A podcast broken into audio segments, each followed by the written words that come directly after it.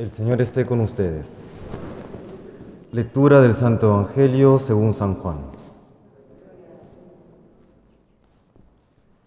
En aquel tiempo algunos entre la gente que habían oído los discursos de Jesús decían, Este es de verdad el profeta. Otros decían, Este es el Mesías. Pero otros decían, ¿es que de Galilea va a venir el Mesías? ¿No dice la Escritura que el Mesías vendrá del linaje de David y de Belén, el pueblo de David? Y así surgió entre la gente una discordia por su causa. Algunos querían prenderlo, pero nadie le puso la mano encima. Los guardias del templo acudieron a los sumos sacerdotes y fariseos, y estos les dijeron, ¿por qué no lo habéis traído? Los guardias respondieron, jamás ha hablado nadie como ese hombre. Los fariseos le replicaron, ¿también vosotros os habéis dejado embaucar? ¿Hay algún jefe o fariseo que haya creído en él? Esa gente que no entiende de la ley son unos malditos. Nicodemo, el que había ido en otro tiempo a visitarlo y que era fariseo, les dijo, ¿acaso nuestra ley permite juzgar a nadie sin escucharlo primero y averiguar lo que ha hecho? Ellos le replicaron, también tú eres Galileo, estudia y verás que de Galilea no salen profetas.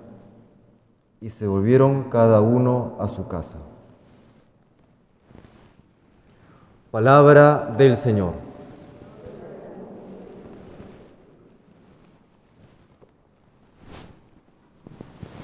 Qué terribles pueden ser los prejuicios, tanto a nivel humano como a nivel ya espiritual o en nuestra vida de fe.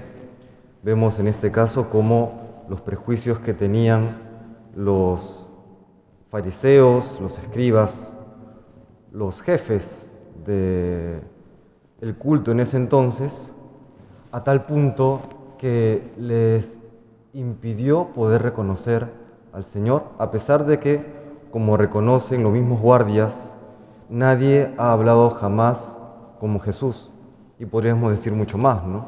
Nadie ha hecho las cosas que Jesús ha hecho. Nadie ha podido hacer lo que, lo que sus manos, lo que sus acciones realizaban. Nadie ha podido sanar los corazones como Él los hace. En fin, podríamos poner, como dice luego el epílogo de San Juan, eh, que no se podrían poner, no cabrían en las bibliotecas del mundo todo aquello que Jesús hizo mientras pasó por esa tierra. Y aún así, no creemos, no habéis creído.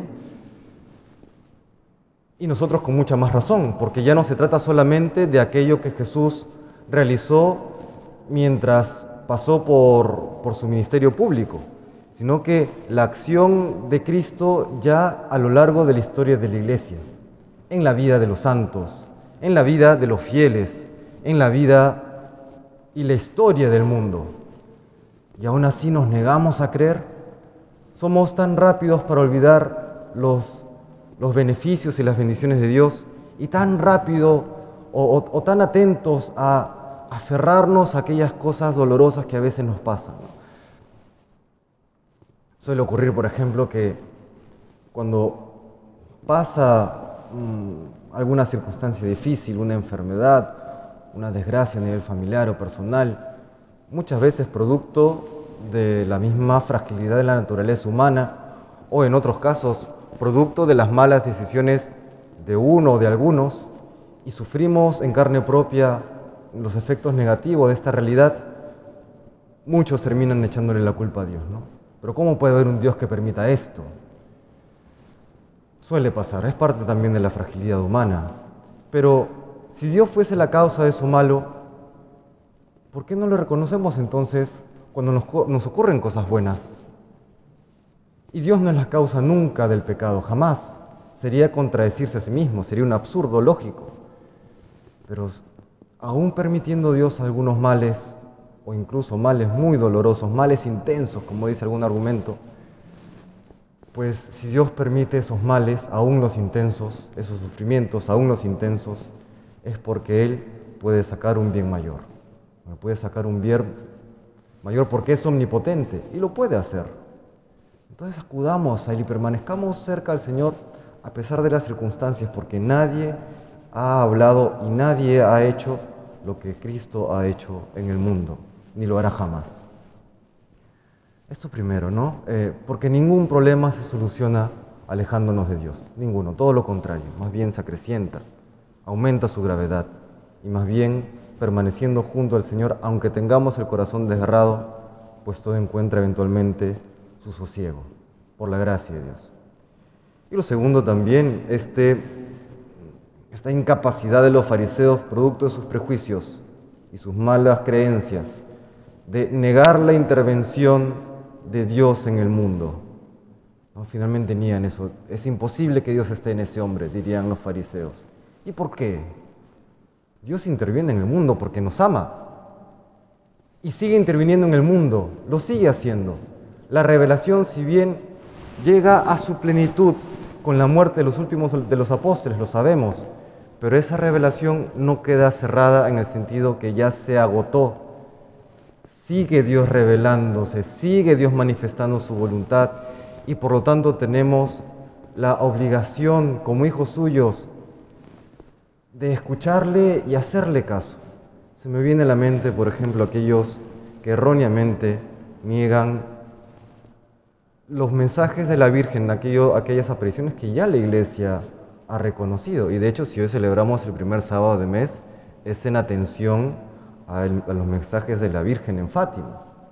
Y entonces, ¿por qué a veces negamos aquello, aquellas intervenciones que Dios ha tenido con nosotros? No seamos sordos, estemos atentos. ¿Qué nos pide el Señor?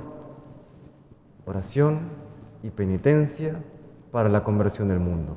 Y si el mundo necesita conversión es porque nosotros necesitamos conversión. Y si necesitamos conversión es porque no estamos yendo por el buen camino como Dios quiere que, vayamos, ¿no? Porque aún no somos santos.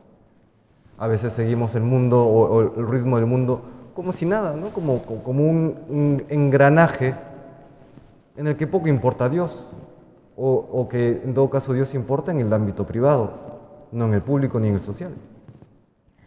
Estemos atentos a la voz de Dios, ¿no?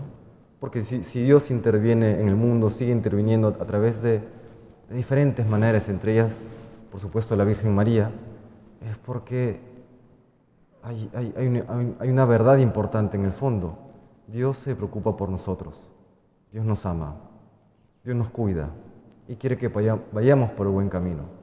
Le pedimos pues al Señor el día de hoy que ayudándonos a quitarnos todas aquellas malas comprensiones, malas concepciones, todos aquellos prejuicios que podamos tener a veces en la mente o en el corazón, podamos escuchar su voz, podamos reconocerle en las acciones que ocurren en, en nuestra vida cotidiana, podamos reconocerle en el prójimo también, que sepamos pues corresponder siempre con fidelidad a la gracia que Él nos envía y así se renovará la faz de la tierra. Que el Señor nos bendiga.